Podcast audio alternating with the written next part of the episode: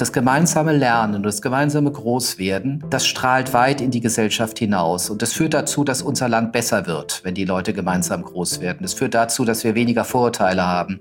Das führt dazu, dass man Vielfalt als Wert beschreibt und dass man sich nicht einlullen lässt von denen, die eher Einfalt wollen, anstatt Vielfalt. Wir alle haben unsere Träume, Wünsche, Ängste und Herausforderungen im Leben. Doch bei weitem nicht die gleichen. Was beschäftigt Menschen, die andere Erfahrungen gemacht haben als ich? Was macht sie aus? Wofür kämpfen sie? Und was können wir von ihnen lernen? Willkommen bei All Inclusive, dem Podcast der Aktion Mensch. Ich bin Ninja Lagrande und ich darf mich auch in dieser Staffel wieder mit lauter spannenden Persönlichkeiten über Inklusion, Vielfalt und Chancengleichheit unterhalten. Denn dass wir als Gesellschaft noch lange nicht da sind, wo wir sein sollten, ist uns, glaube ich, fast allen klar. Also, los geht's! Mein heutiger Gast ist Jürgen Dusel. Jürgen Dusel ist Beauftragter der Bundesregierung für die Belange von Menschen mit Behinderung. Ursprünglich hat er Jura studiert und ist dann in die Verwaltung gegangen, um vor allem im Bereich Soziales zu arbeiten. 2018 hat er von Verena Bentele das Amt des Bundesbehindertenbeauftragten übernommen. Jürgen Dusel ist selbst seit seiner Geburt sehbehindert. Das Motto für seine Amtszeit lautet Demokratie braucht Inklusion. Ein ganz wichtiges und ganz aktuelles Motto, wie ich finde. Eines seiner Herzensthemen ist die medizinische Versorgung für Menschen mit Behinderung. Im Herbst endet seine Amtszeit, denn dann sind Bundestagswahlen. Ein guter Anlass für mich, mit ihm zu sprechen und ihn zu fragen, Jürgen, warum braucht Demokratie Inklusion? Und so viel kann ich verraten, ohne geht's nicht. Die Antwort ist euch ein bisschen kurz? Na gut, weil Demokratie voraussetzt, dass alle mitbestimmen dürfen. Welche Themen dabei besonders wichtig sind, was Jürgen Dusel in den letzten vier Jahren auf den Weg gebracht hat und warum Deutschland zwar innovationsfähig, aber momentan nicht innovativ ist, darüber sprechen wir jetzt. Viel Spaß! Hallo Jürgen, jetzt machen wir es heute andersrum. Zuletzt war ich in deinem Videopodcast zu Gast, was sehr schön war. Jetzt bist du bei mir. Herzlich willkommen. Danke, Ninja. Jürgen, worüber hast du zuletzt sehr laut gelacht? Wir haben ja zurzeit in der Pandemie leider nicht allzu viel zu lachen, aber ja. in der Tat habe ich vor ein paar Tagen äh, mit meiner Familie zusammen sehr gelacht. Äh, unser Sohn ist gerade da, der studiert eigentlich wo ganz anders und einfach mal wieder mit ihm zu reden und äh, zusammen Witze zu machen, das war sehr schön. Ich habe das sehr genossen. Schön. Ich mache zum Einstieg immer so ein kleines Spiel. Mit dir würde ich gerne das Ergänzungsspiel spielen. Also ich Aha. sage den ersten Teil des Satzes und mhm. du bringst ihn zu Ende. Oh ja, dann los. Das Jurastudium war für mich ähm, eine ganz schön anstrengende Angelegenheit, weil die Universitäten damals noch gar nicht so sehr barrierefrei waren, aber es war im Grunde äh, eine gute Vorbereitung für die Jobs, die ich dann gemacht habe. Demokratie bedeutet keine Selbstverständlichkeit, sondern dass sich Menschen für ihre Demokratie auch einsetzen müssen. Und der Grundsatz ist, alle Staatsgewalt geht vom Volke aus und alle müssen mitreden können, alle mit, äh, müssen mitwählen können. Deswegen war es mir auch so wichtig, dass Menschen, die unter Betreuung stehen, auch wählen können. Als Kind wäre ich gerne jenes geworden. naja, da gab es für mich ja als hochgradig sehbehindertes Kind äh, nicht alle Möglichkeiten. Also Lokführer oder äh, Pilot oder Raumschiffführer oder so ging nicht.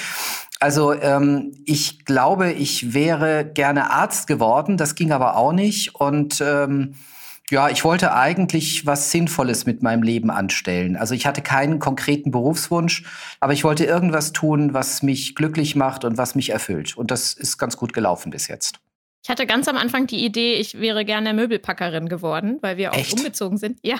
Okay. Und die Möbelpacker waren immer so coole Typen, die waren so tätowiert und haben geraucht und so.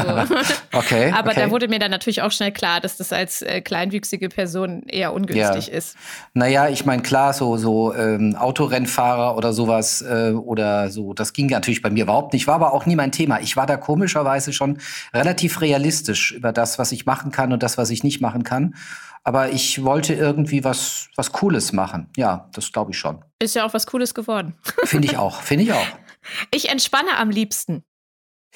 Ähm, bei Musik, bei Musik machen und bei Musik hören und, äh, und mit Freunden ja, zusammen zu sein und hoffe, dass das jetzt bald wieder besser wird.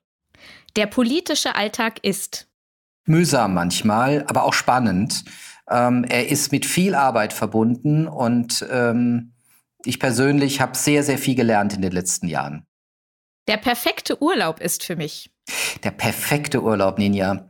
Ja, der perfekte Urlaub ist für mich, äh, schwimmen zu können, entweder in einem schönen See oder im Meer, äh, wandern zu gehen und ich gebe es ja zu, auch gut essen zu können abends. Also beispielsweise Italien ist so ein Punkt oder ich liebe auch sehr Griechenland, ähm, also wo es warm ist. Ich mag auch die Ostsee, aber so schwimmen, wandern und ähm, mit Freunden oder mit meiner Familie abends dann schön draußen sitzen und essen können und ja, die Luft und die Atmosphäre zu genießen, das ist mein Ding. Ein großes Vorbild für mich war schon immer. So richtige Vorbilder hatte ich irgendwie nie gehabt, aber es gab Menschen oder Geschichten von Menschen, die mich geprägt haben und die mir wichtig sind. Und da will ich vielleicht nur eine nennen, und das ist Fritz Bauer. Das ist der Generalstaatsanwalt gewesen in Hessen, der sich sehr engagiert hat, ähm, zu, als es um die Aufarbeitung äh, des schrecklichen ja, Dritten Reichs ging. Äh, vielleicht kennen manche den Film ähm, Der Staat gegen Fritz Bauer. Der ist fantastisch, einer meiner Lieblingsfilme. Ja, genau. Und äh, Fritz Bauer ist für mich einer der ganz großen. Ich glaube, ich habe deswegen auch Jura studiert.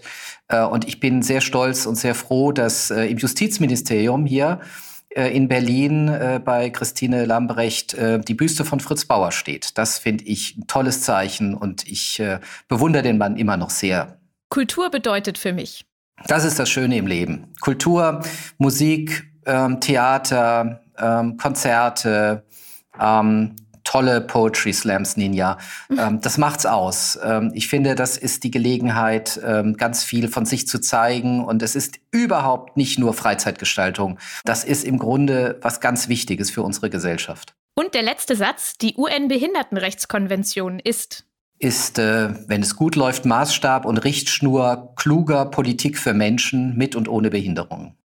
Jürgen, deine Amtszeit geht in diesem Jahr vorbei. Bereitest du dich jetzt schon auf das danach vor? Also ich war eigentlich immer jemand und bin es immer noch, der so im Hier und Jetzt äh, lebt. Und äh, ich habe mich eigentlich noch nicht so sehr darauf vorbereitet. Das hat aber auch damit zu tun, äh, dass wir zurzeit, der Arbeitsstab und ich, wirklich äh, voll am äh, Arbeiten sind und insbesondere jetzt in der Pandemie viel zu tun haben. Ähm, nee, ich habe mich da noch nicht so richtig darauf vorbereitet, aber ich werde mal so langsam ähm, anfangen damit. Wie blickst du auf die letzten vier Jahre zurück? Na, ich habe ja immer gesagt, äh, dass dieser Job ähm, für mich eine große Ehre und eine große Freude ist. Und das ist er wirklich. Ich äh, habe unglaublich interessante Menschen kennengelernt, dich übrigens auch. Und äh, ich habe ja Leute kennengelernt, die ich sonst nie ähm, kennenlernen hätte können. Und äh, ich glaube, so in den letzten vier Jahren ist es uns auch ganz gut gelungen, bestimmte Themen nach vorne zu bringen. Also das Wahlrecht für Menschen, die unter Betreuung stehen. Vielleicht auch das Thema Einkommenssteuerrecht, also Pauschbeträge für Menschen mit Behinderungen. Und ähm, es war und ist immer noch für mich eine große Ehre und immer noch eine große Freude. Es, es war überhaupt nicht selbstverständlich, dass ich äh, diesen Job bekomme oder dass ich den mache. Und ähm, ich bin sehr dankbar für die Zeit. Das meine ich jetzt ohne Pathos. Du hast gerade schon ein paar Sachen aufgezählt. Was hast du erreicht, was dir besonders wichtig war? Also es gibt ein paar Punkte, die mir wirklich wichtig sind und nicht alle sind so sehr im öffentlichen, in, ähm, in der öffentlichen Wahrnehmung. Was mir persönlich wichtig war, war tatsächlich das äh, Betreuungsrecht, also dass wir, dass wir das Wahlrecht hinkriegen für Menschen, die unter Betreuung stehen. Das ist gelungen. Ähm, mir war auch wichtig, dass wir Menschen mit Behinderungen, die ähm, arbeiten gehen oder die aus anderen Gründen Einkommensteuer zahlen, dass wir da die Pauschbeträge, die ja 45 Jahre lang überhaupt nicht mehr angepasst wurden, dass wir die zumindest verdoppeln. Das ist uns, ist uns auch gelungen insgesamt. Da hat Olaf Scholz wirklich viel gemacht. Die Pauschbeträge verdoppelt. Klingt gut. Aber was ist eigentlich ein Pauschbetrag? Ah, eines meiner Lieblingsthemen als Selbstständige. Steuern. Pauschbeträge sind feste Beträge, die das zu versteuernde Einkommen reduzieren. Also beispielsweise die Werbekosten oder die Entfernungspauschale für PendlerInnen oder der sogenannte Entlastungsbeitrag für Alleinerziehende. Menschen mit Behinderungen können anstelle dieser Belastung einen eigenen Pauschbetrag geltend machen. Welcher Pauschbetrag dabei zum Einsatz kommt, richtet sich jeweils nach dem Grad der Behinderung. Ab 2021 von 384 bis zu 2840 Euro. Blinde Menschen oder Menschen mit dem Eintrag HL für hilflos im Schwerbehindertenausweis können einen noch höheren Pauschbetrag angeben. Der Pauschbetrag wird jährlich geltend gemacht, auch wenn jemand beispielsweise erst zum Ende des Jahres eine Behinderung erworben hat. Und äh, es gibt ja noch ein paar Punkte, die nicht so im, im öffentlichen, in der öffentlichen Wahrnehmung sind. Da will ich vielleicht einen dann auch als Jurist sagen. Ähm, wir haben im Strafgesetzbuch einen Paragraphen, den Paragraphen 20, und da steht drin, wer schuldfähig ist und wer nicht schuldfähig ist.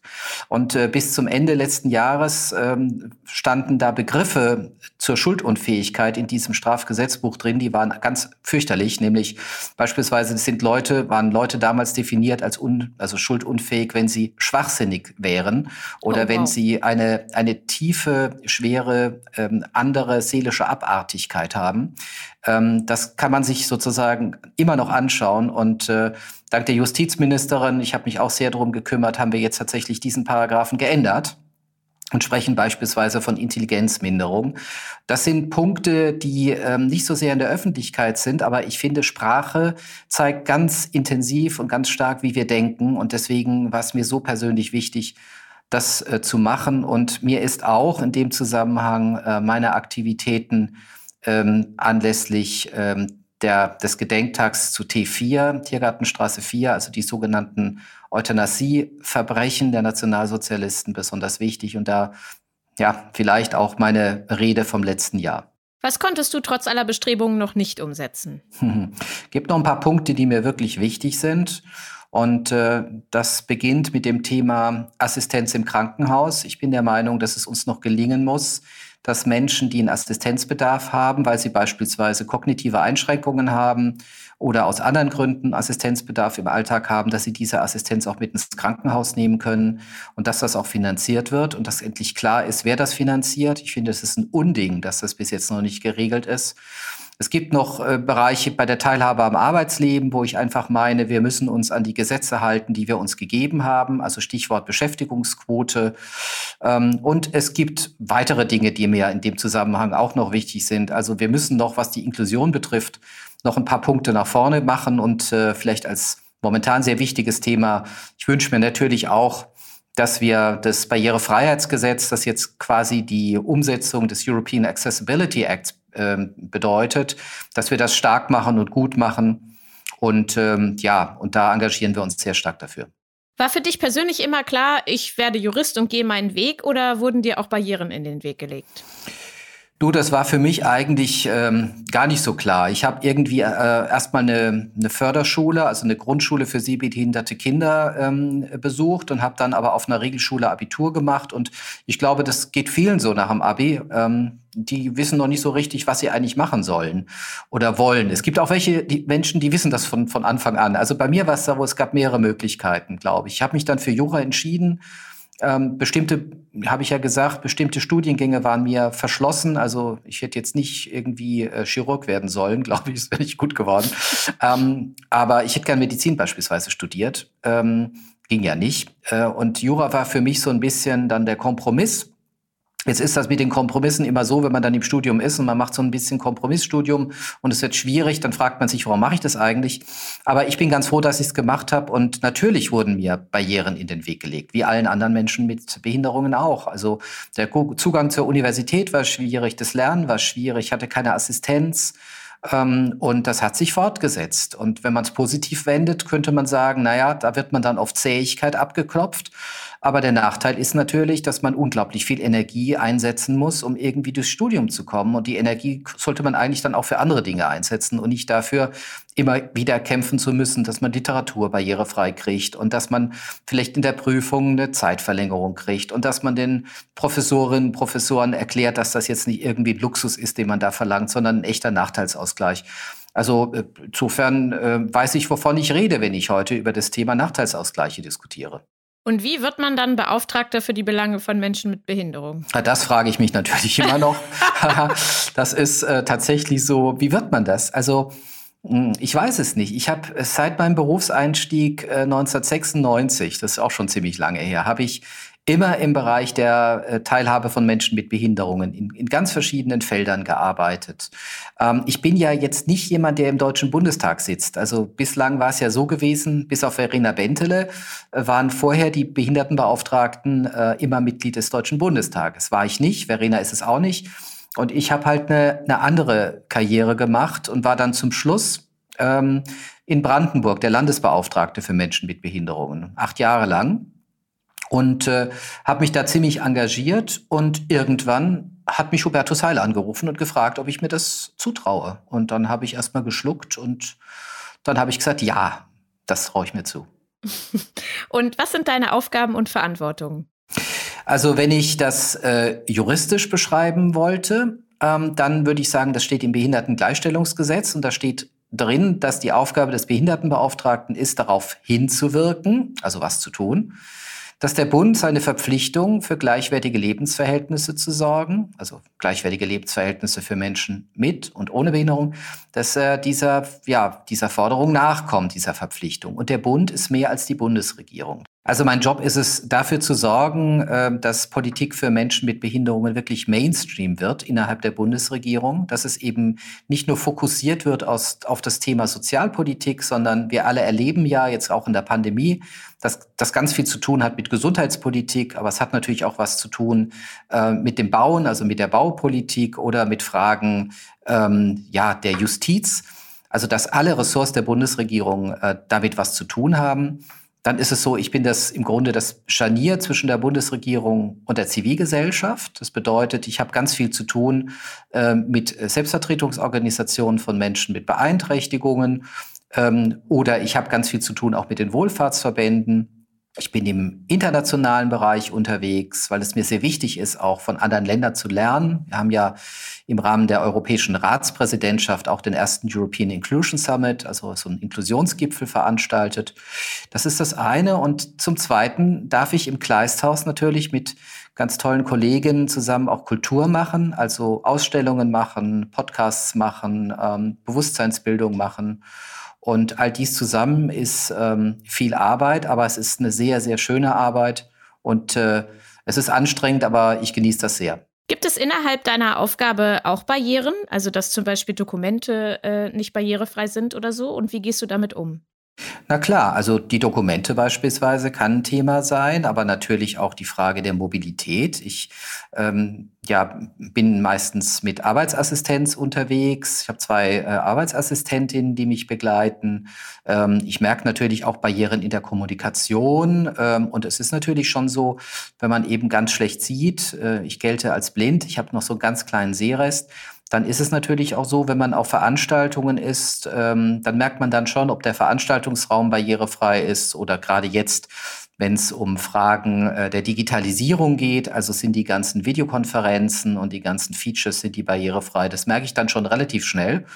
Also es ist immer wieder eine Challenge, um es mal ganz locker zu sagen. Und es zeigt einfach, dass wir äh, einfach besser werden müssen, wenn es um die Zugänglichkeit geht. Äh, und, äh, und zwar ganz bald und nicht erst in 20 Jahren. Ja. Es gibt immer ein Motto für die Amtszeit. Deines lautet Demokratie braucht Inklusion. Warum hast du dich für dieses Motto entschieden?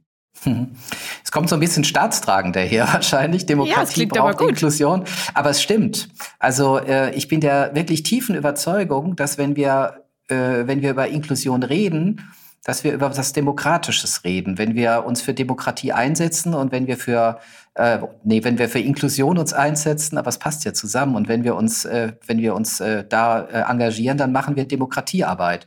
Also Demokratie und Inklusion gehören zusammen, sind zwei Seiten einer Medaille. Und äh, ich kann mir einfach kein gutes demokratisches Land vorstellen, das nicht inklusiv denkt und inklusiv handelt. Und das ist mir total wichtig in der jetzigen Zeit immer wieder zu sagen, weil es ja auch politische Kräfte gibt, die äh, Demokratie nicht so attraktiv finden und dann Inklusion meistens auch nicht. Und denen klar entgegenzutreten und zu sagen, hey, es ist für uns ein großes Glück und überhaupt keine Selbstverständlichkeit, dass wir in einem freien demokratischen Land leben. Es ist für uns äh, wichtig, immer wieder zu betonen, dass Vielfalt in unserem Land äh, ein Wert ist, den wir auch verteidigen werden. Wir treten für unsere Demokratie ein und ich auch. Und deswegen war es für mich klar zu sagen, äh, Inklusion ist nicht irgendwas Nettes und irgendwas Karitatives und Humanes, sondern es ist was Demokratisches, es ist was Menschenrechtliches. Und äh, da wäre ich auch sehr leidenschaftlich, wie du merkst. Also Demokratie braucht Inklusion. Andersrum kann man es auch sagen. Inklusion braucht Demokratie. Du hast gerade schon ein paar Sachen äh, genannt, die wir auf jeden Fall noch umsetzen müssen. Deswegen ist die Frage so ein bisschen rhetorisch, aber brauchen wir das Amt des Bundesbehindertenbeauftragten noch?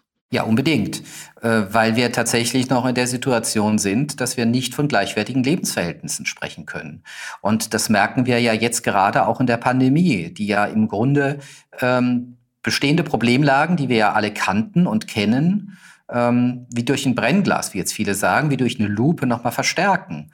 Also die Frage eben ähm, der Barrierefreiheit, der Zugänglichkeit, die Frage, ähm, ob Informationen gebärdet werden, ähm, ob wir äh, leichte Sprache haben, die Frage, inwieweit äh, Menschen, die beispielsweise sehbehindert oder blind sind, äh, im Internet einkaufen können äh, oder dort auf Barrieren treffen, die Frage der gesundheitlichen Versorgung, also die Frage, komme ich zu meinem Arzt, äh, gerade auch in Pandemiezeiten, wie sieht's aus, wenn ich in die Klinik muss?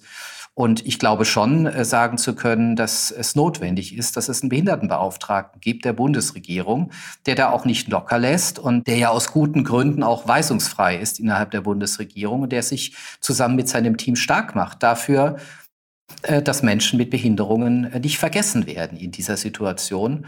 Und das werden wir noch lange Zeit brauchen, ja. Was würdest du deinem Nachfolger oder deiner Nachfolgerin raten? Sich nicht entmutigen zu lassen, ähm, auch mal Rückschläge hinnehmen zu äh, lernen, ähm, sich ähm, weiter stark zu machen und insbesondere äh, tatsächlich diesen Grundsatz Nothing about us without us, nichts über uns ohne uns, äh, ernst zu nehmen, also Menschen mit Beeinträchtigung und deren Verbände zu beteiligen, äh, sich auszutauschen, ja, und äh, sich tatsächlich ähm, klar zu werden, ähm, dass es um letztlich unsere Demokratie geht, äh, wenn wir uns einsetzen als auch Beauftragte.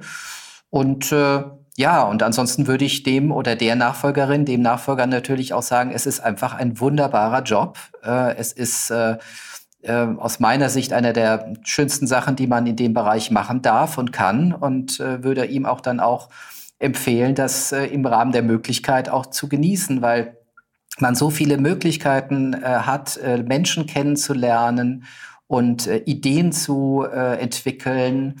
Ähm, das ist schon ein großes Privileg, sowas machen zu dürfen. Kann das Amt aus deiner Sicht auch eine Person ohne Behinderung ausführen? Ich glaube, ähm, mal theoretisch wäre das möglich, aber nicht so gut. Ich glaube schon, dass es notwendig ist, ähm, dass Menschen, die dieses Amt machen, tatsächlich selbst erleben und erlebt haben, um was es eigentlich geht, wenn es um die Teilhabe von Menschen mit Behinderung geht. Und deswegen finde ich es richtig, dass, oder fand es richtig, dass Verena Bentele, sie war ja die erste Frau mit Behinderungen, mit ja. Beeinträchtigung, die den Job gemacht hat, äh, dass sie das gemacht hat. Und äh, ich glaube, bei mir ist es auch richtig und ich würde es falsch finden, wenn man es anders machen würde. Aber ich meine, wenn man es rein theoretisch begreifen wollte, also nach dem Motto, na klar, kann es auch jemand machen ohne Behinderung, aber ich bin sicher, es wäre nicht so gut. Ah, das hat er sehr diplomatisch ausgedrückt. Tatsächlich war Verena Bentele, heute Präsidentin des Sozialverbandes VDK, die erste Amtsinhaberin, die selbst eine Behinderung hat. Und erst die zweite Frau in der Reihe der Bundesbehindertenbeauftragten. Der damalige Bundeskanzler Helmut Schmidt rief 1981 im sogenannten Internationalen Jahr der Behinderten das Amt aus. Damit ist dieses Amt fast genauso alt wie ich und das ist aus meiner Sicht noch gar nicht so lange her. Das Jahr der Behinderten, das ich eben genannt habe, war eine Aktion der Generalversammlung der Vereinten Nationen. In der DDR hieß das Jahr übrigens Internationales Jahr der Geschädigten. Und naja, da haben wir Gott sei Dank tatsächlich schon Fortschritte gemacht. Ich lese immer wieder kleine Erfolgsgeschichten von Menschen mit Behinderungen, die sich in Häkchen gegen alle Widerstände durchgesetzt haben und jetzt endlich einen ganz normalen Job auf dem ersten Arbeitsmarkt machen. Warum ist das zwölf Jahre nach der UN-Behindertenrechtskonvention immer noch so etwas Besonderes? Naja, also weil wir immer noch keinen inklusiven Arbeitsmarkt haben. Wir haben zwar auf der einen Seite die Situation, dass wir noch nie so viele Menschen mit schweren Behinderungen im ersten Arbeitsmarkt hatten. Also es sind ungefähr 1,2, 1,3 Millionen Menschen, die ein sozialversicherungspflichtiges Beschäftigungsverhältnis haben. So heißt das ja mal. Ähm, aber der Arbeitsmarkt ist natürlich alles andere als inklusiv und zugänglich. Und ähm, und deswegen ist es so wichtig, dass wir ähm, Maßnahmen ergreifen, dass das besser wird. Also dass tatsächlich Menschen mit Beeinträchtigungen mehr Zugang zum allgemeinen Arbeitsmarkt haben.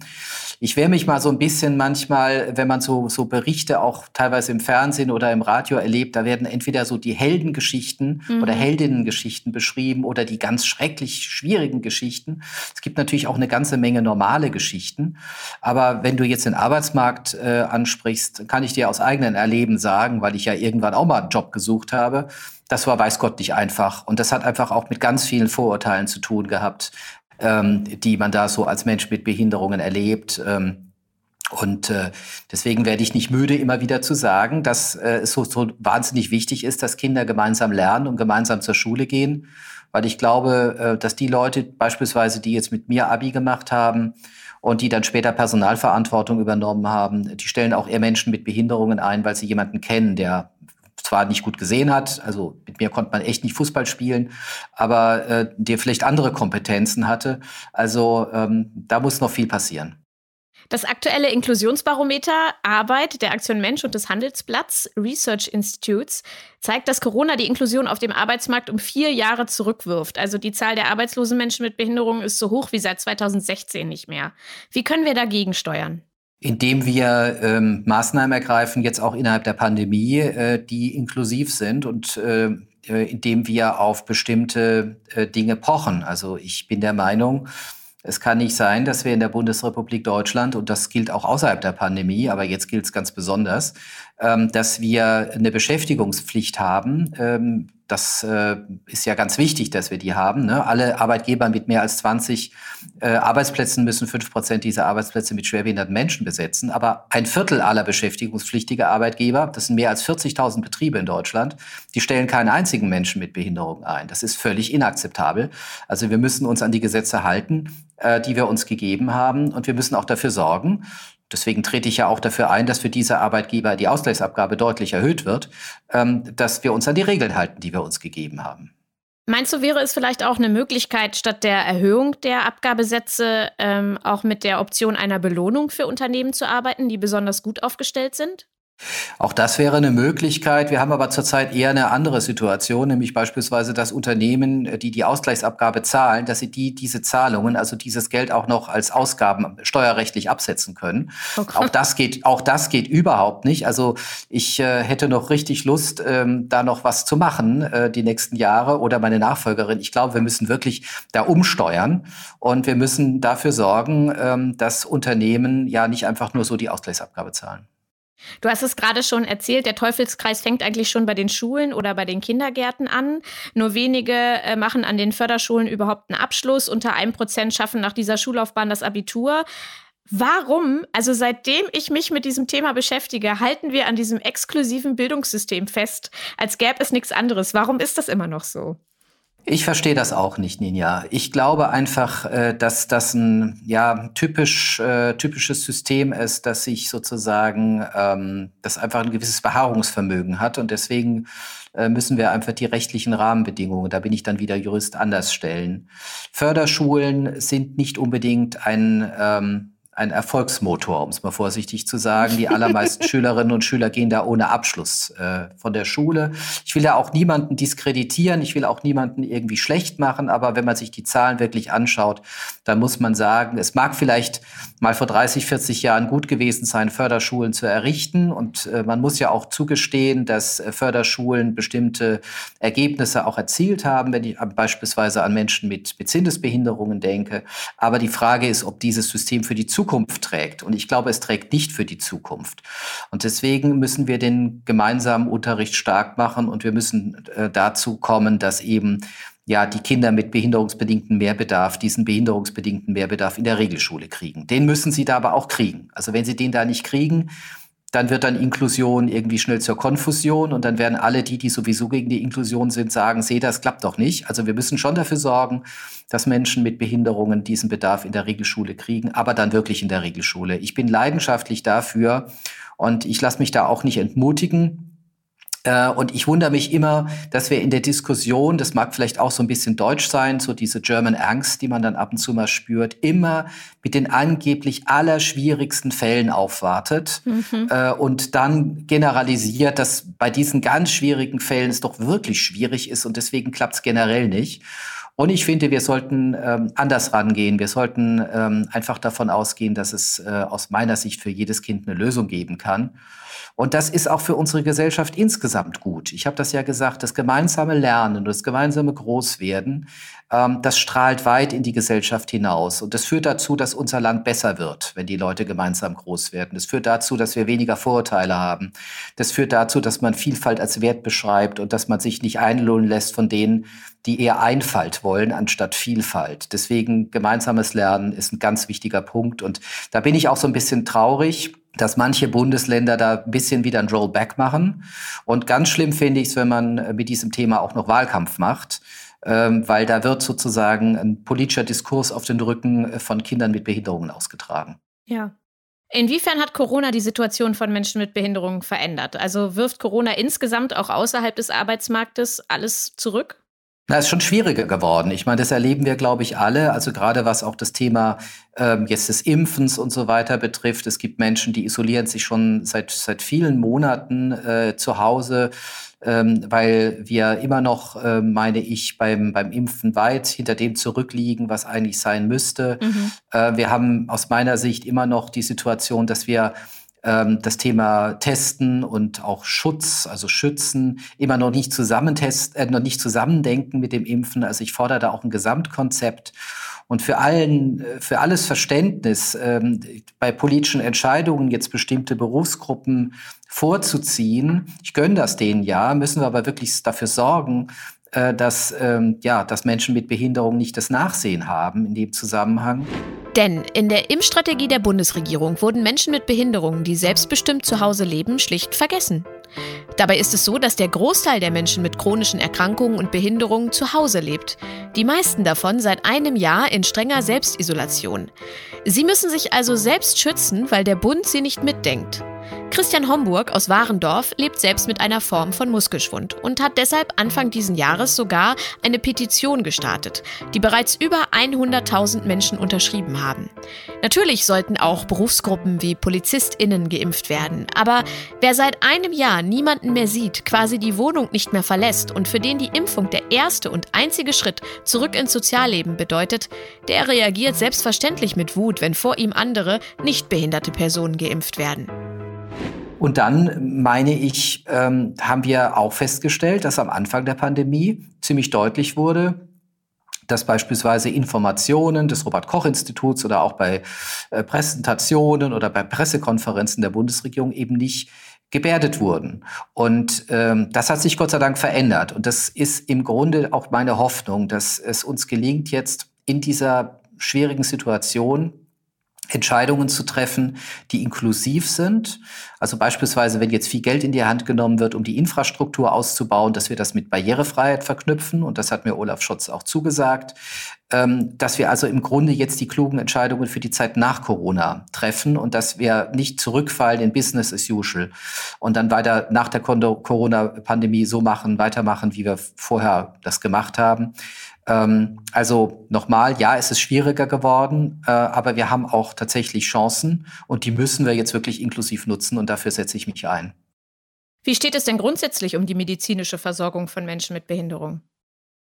Naja, da erzähle ich, glaube ich, keine Geheimnisse, dass wir von dem Versprechen ähm, des Artikel äh, 25, auch 26 der UN-Behindertenrechtskonvention, dass nämlich Menschen mit Behinderungen einen gleichberechtigten Zugang haben zum Gesundheitssystem, ähm, und zwar äh, in der gleichen Qualität, in der gleichen Bandbreite und vor allem ortsnah, dass wir dieses Versprechen noch nicht eingelöst haben. Also wenn ich mir beispielsweise die Situation ähm, der Arztpraxen anschaue und die Frage, wie viel Arztpraxen sind dann tatsächlich barrierefrei, dann haben wir eine Situation, die weit hinter dem zurücksteht, äh, was ich mir eigentlich wünsche. Und ich kann das auch ehrlich gesagt nicht verstehen, weil äh, wir haben schon seit langer Zeit in einem Gesetz, nämlich im SGB I, einen Paragraphen, der sagt, dass bestimmte Leistungen in barrierefreien Räumen zu erbringen sind. Und äh, ich würde mir jetzt wünschen, dass dieses Gesetz tatsächlich auch umgesetzt wird. Das ist das eine, die Barrierefreiheit. Und wir wissen ja, Ninja, da geht es eben nicht nur um die Rampe, da geht es auch um Frage der Gebärdensprache mhm. und, und Fragen der leichten Sprache und der Informationen und so weiter. Und äh, dramatisch kann es werden, und deswegen engagiere ich mich dafür, wenn eben Menschen mit Beeinträchtigungen, die Assistenzbedarf haben, ins Krankenhaus müssen. Und wir immer noch nicht, obwohl dieses Problem seit Jahrzehnten, will ich schon fast sagen, also mindestens seit einem Jahrzehnt bekannt ist, immer noch keine Klarheit haben, wer jetzt diese Kosten übernimmt. Und dann ist es schon so, dass teilweise ähm, Operationen verschoben werden, weil die Krankenhäuser die Menschen sozusagen kaum aufnehmen oder nur schwierig aufnehmen oder dass die Operationen gar nicht gemacht werden, die Behandlungen. Und teilweise sind hochverängstigte Menschen äh, dann in, in, im Krankenhaus und das kann doch wirklich nicht wahr sein. Es ist doch das Mindeste, was ich von einem Sozialstaat erwarten darf, ist, dass Menschen ohne Angst im Krankenhaus sind. Und wir alle waren schon mal wahrscheinlich im Krankenhaus und wir alle fühlen uns da nicht besonders gut. Und gerade Menschen, die jetzt mit kognitiven Einschränkungen leben, die auf Assistenz in der Kommunikation angewiesen sind, die erleben das nochmal ganz anders. Deswegen ähm, erwarte ich da wirklich, dass, dass noch was geschieht in dem Zusammenhang und äh, werde auch nicht müde, das immer wieder anzumahnen, weil äh, ich finde, es ist eben Aufgabe des Staates, ich glaube, das habe ich schon mal gesagt, aber da wird es nochmal ganz deutlich, nicht nur irgendwie abstrakten Recht zu setzen, also mal so locker die UN-Behindertenrechtskonvention zu ratifizieren und damit zu geltende Bundesrecht zu machen, sondern es ist vor allem Aufgabe des Staates dafür zu sorgen, dass diese Rechte, also Zugang zum Gesundheitssystem und zwar gleichberechtigt, dass diese Rechte auch bei den Menschen ankommen, dass sie sich darauf verlassen können und dass sie das notfalls auch durchsetzen können. Und äh, damit dies geschieht, braucht es eben viele Mitstreiter, äh, aber auch den Behindertenbeauftragten Beauftragten der Bundesregierung und äh, wir setzen uns da massiv für ein. Das ist, glaube ich, das Mindeste, was man erreichen muss. Wenn du sagst, es werden Untersuchungen oder Operationen teilweise verschoben oder fallen ganz aus, das klingt für mich ja schon fast wie unterlassene Hilfeleistung. Also. Es ist ein echtes Problem und ich hatte ja bereits in meinen Teilhabeempfehlungen, die ich im Dezember 2019 der Bundesregierung gegeben habe, darauf hingewiesen. Ich sehe ja meinen Job, Ninja, darin, ähm, nicht nur Probleme zu beschreiben. Also zu sagen, huch, das ist ja alles so schwierig und, mhm. und da muss sich doch einer drum kümmern. Sondern ich sehe meinen Job darin, Probleme zu beschreiben und einen Vorschlag zu machen, wie man diese Probleme lösen kann. Das ist meine Aufgabe aus meiner Sicht. Willy Brandt hat ja mal gesagt, ähm, wir müssen mehr Demokratie wagen oder wir wollen mehr Demokratie wagen. Das ist besser, wir wollen mehr Demokratie wagen. Und ich habe gesagt, wir sollen oder müssen mehr Teilhabe wagen. Und ich habe tatsächlich dieses Problem der Assistenz im Krankenhaus da auch äh, neben anderen äh, beschrieben, weil ich sehe meinen Job darin eben nicht nur äh, Probleme nur zu beschreiben und zu sagen, es ist doch alles ganz schwierig und da muss sich doch jemand drum kümmern, sondern ich sehe meinen Job darin, ähm, Problemlagen zu beschreiben, aber auch Lösungsvorschläge zu unterbreiten, wie man aus meiner Sicht, das ist ja auch nur ein Beitrag, ein Diskussionsbeitrag, wie man aus meiner Sicht äh, dieses Problem lösen kann. Und in der Tat ist es so, dass eben äh, die medizinische Versorgung von Menschen mit Beeinträchtigungen, äh, gerade mit schweren Beeinträchtigungen, wirklich noch ein wichtiges Thema ist. Da spielen auch so Dinge wie medizinische Zentren für erwachsene Menschen mit Behinderungen eine Rolle. Und äh, da spielen auch beispielsweise die Situation ähm, von Familien, in denen Kinder mit lebensverkürzenden Erkrankungen leben, eine Rolle. Und äh, ja, und äh, wir setzen uns vom Arbeitsstab eben jetzt schwerpunktmäßig dafür ein, dass in dieser Legislaturperiode da noch was passiert. Und ich äh, vertraue wirklich da auf die Parlamentarierinnen und Parlamentarier im Bundestag, weil die sind ja die Gesetzgeber, ähm, dass wir da noch was hinkriegen. Im öffentlichen Sektor habe ich das Gefühl, sind wir so äh, immer besser aufgestellt, was Inklusion angeht. Aber privatwirtschaftlich sieht es irgendwie immer noch düster aus. Brauchen wir ein Gesetz, das auch die Privatwirtschaft in die Pflicht nimmt, was Barrierefreiheit und Inklusion angeht? Ja, unbedingt. Und das hat auch ein bisschen was damit zu tun, in welchem Land wir leben wollen. Ähm, ich habe manchmal so den Eindruck, dass es Leute gibt, die glauben, es ist dann der Untergang des Abendlandes, wenn plötzlich ähm, private Anbieter von Produkten und Dienstleistungen, wenn die zur Barrierefreiheit gezwungen oder verpflichtet werden.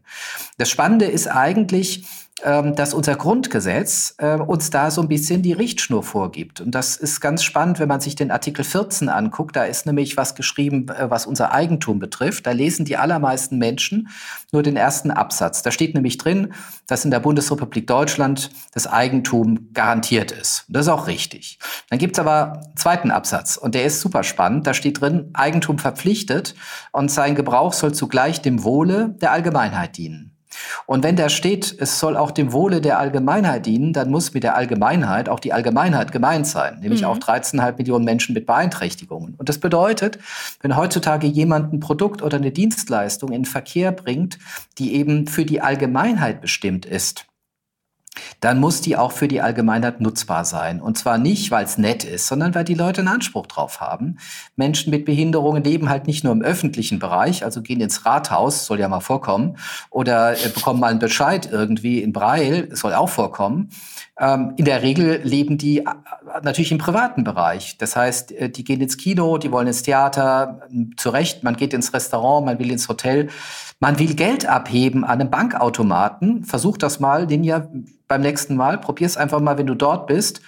Mach die Augen zu und versucht dann Ich sehe manchmal auch nichts, weil die Bildschirme so gekippt sind, dass Hast das recht. Licht so blöde einfällt, dass ich aus 1,38 Meter auch nichts Ja, na klar, kann. na klar. Aber der Punkt ist, also dann erlebst du das ja, aber für Leute, die jetzt das normalerweise sehen könnten, die sollen einfach mal die Augen zumachen ja. und einfach mal gucken, ob sie an ihr Geld rankommen.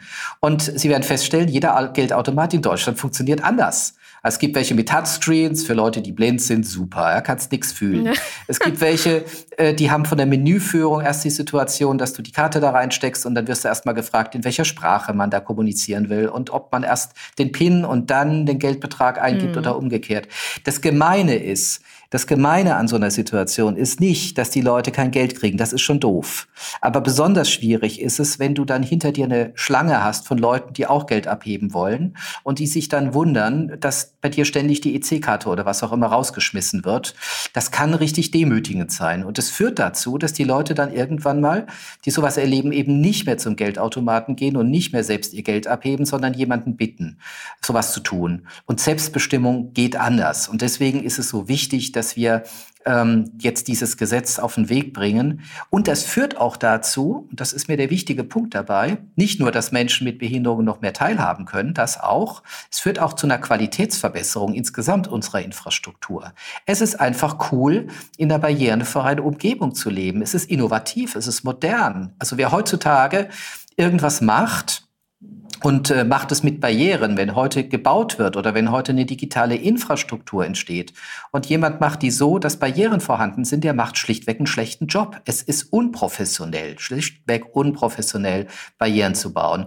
Und das muss man den Leuten klar machen. Das ist also bei dem privaten Sektor eben natürlich um die Teilhabe von Menschen mit Beeinträchtigungen geht, aber es geht auch um die Innovationsfähigkeit unseres Landes. Und äh, das versuche ich jetzt wirklich noch in den paar Monaten, die ich habe, stark zu machen.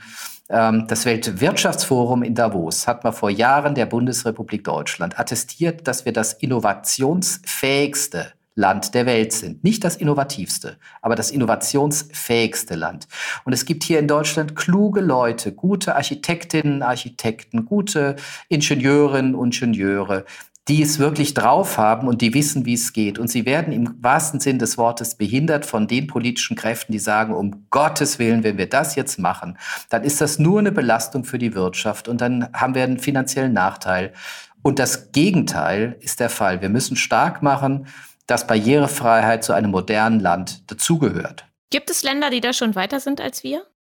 Ja, die gibt es tatsächlich und ich glaube, wir können auch von denen lernen. Wir hatten im November den ersten ähm, Inklusionsgipfel auf europäischer Ebene und ich war sehr stolz, dass wir das ausrichten durften.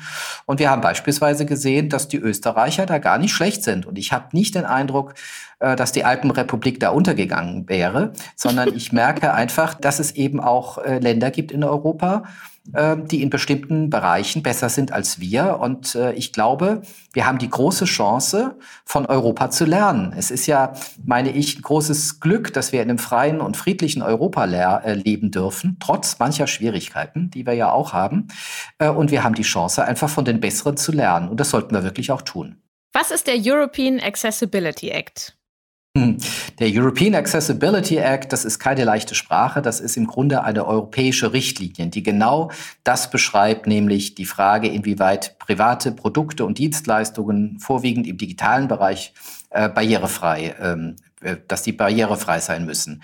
Der European Accessibility Act an sich, der nützt uns in Deutschland noch nichts, sondern der muss durch ein Bundesgesetz quasi in deutsches Recht gegossen werden, würden wir sagen. Und da geht es gerade darum, dass wir jetzt dieses Barrierefreiheitsgesetz äh, durch den Bundestag hoffentlich gut durchkriegen und äh, diesen European Accessibility Act dann zu geltendem Recht machen. Und wenn es gut läuft, führt es dazu, dass äh, die Infrastruktur in unserem Land besser wird und dass Menschen mit Behinderungen mehr Zugang haben äh, zum privaten Bereich. Aber das ist noch lange nicht das Ende der Fahnenstange. Das ist nämlich nur ein Teilbereich, äh, über den wir reden. Ich habe ja gesagt, vor allem im Bereich beispielsweise von Digitalisierung oder auch von Telekommunikation.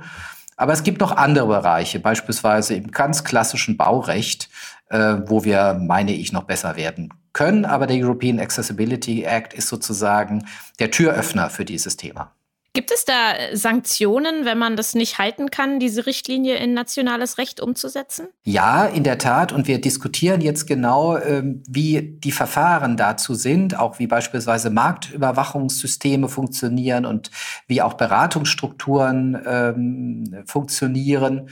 Und äh, mir ist wichtig, dass natürlich bei alledem, was wir tun, auch wenn es beispielsweise um Beratung und Marktüberwachung geht, äh, die Expertinnen und Experten in eigener Sache, also Menschen mit Beeinträchtigungen, da beteiligt werden. Das ist die letzte Frage. Wie sieht deine inklusive Utopie einer Gesellschaft aus? Tja, das ist eine wirklich schwierige Frage, äh, weil Utopien natürlich, ähm, ja, das Maximale fordern äh, und das Maximale erwarten lassen. Aber ich wünsche mir, dass wir in der Gesellschaft leben und auch weiterleben und nicht nur wir, sondern auch unsere Kinder insbesondere, die offen ist für Vielfalt, die versteht, ähm, dass ähm, ja, Menschen mit Beeinträchtigungen ein Recht haben, dabei zu sein und teilzuhaben. Und dass das nicht nur für die gut ist, sondern dass es für die Gesellschaft insgesamt gut ist. Also ich wünsche mir, dass wir mehr Mobilität erleben für Menschen mit Beeinträchtigungen, mehr Teilhabe am Arbeitsleben, dass wir die ähm, die exkludierenden Strukturen in Schulen oder auch in Werkstätten für behinderte Menschen mehr und mehr abbauen, dass wir zu einer Gesellschaft kommen, ähm, die tatsächlich äh, inklusiv denkt und inklusiv handelt und möglichst äh, eben politische Kräfte keine große Chance haben, die ähm, auf Exklusion setzen und äh, wieder angefangen haben, äh, Personengruppen äh, verächtlich zu machen und versuchen, die an den Rand der Gesellschaft zu drängen. Das wird aber nicht von alleine kommen. Und äh, deswegen ist auch wirklich mein Appell für jede Einzelne und jeden Einzelnen von uns, dass wir eintreten, nicht nur für unsere Demokratie, sondern auch für die Menschenrechte, dass wir uns stark machen für Inklusion und Teilhabe, dass äh, uns klar wird, dass gerade wir Deutsche, finde ich zumindest, ähm, eine starke Verantwortung äh, in dem Bereich haben, äh, aufgrund unserer Vergangenheit und dass diese Vergangenheit ein ständiger, eine ständige Mahnung und ein ständiger Appell ist, ähm, ja, Demokratie stark zu machen und Demokratie und Inklusion äh, möglich zu machen. Und dann hoffe ich, dass wir ähm, ja, in der Gesellschaft leben werden, die das erreicht. Das wäre, fände ich, ein schönes Bild. Vielen, vielen Dank für das tolle Gespräch und für deine Arbeit, lieber Jürgen. Dankeschön. Ich danke dir, Ninja. Das war mein Gespräch mit Jürgen Dusel. Ein, wie ich finde, Rundumriss über aktuelle inklusive Themen in Deutschland. Für mich war das Gespräch wie jedes mit Jürgen. Strukturiert, klug und von Respekt geprägt. Und er hat zum Schluss etwas gesagt, das mir besonders wichtig ist. Inklusion ist nicht nur für Menschen mit Behinderung gut, sondern für die Gesellschaft insgesamt. Deshalb müssen wir alle, Menschen mit und ohne Behinderung, ausschließende Strukturen abbauen. Wir müssen voneinander lernen, einander zuhören, jeden Einzelnen als wichtigen Teil unserer vielfältigen Gesellschaft sehen. Zuhören, lernen, inklusiv denken und handeln. Das könnt ihr auch. Wow, diese guten Überleitungen immer, indem ihr diesen Podcast abonniert und keine Folge mehr verpasst. Bis zum nächsten Mal. Tschüss.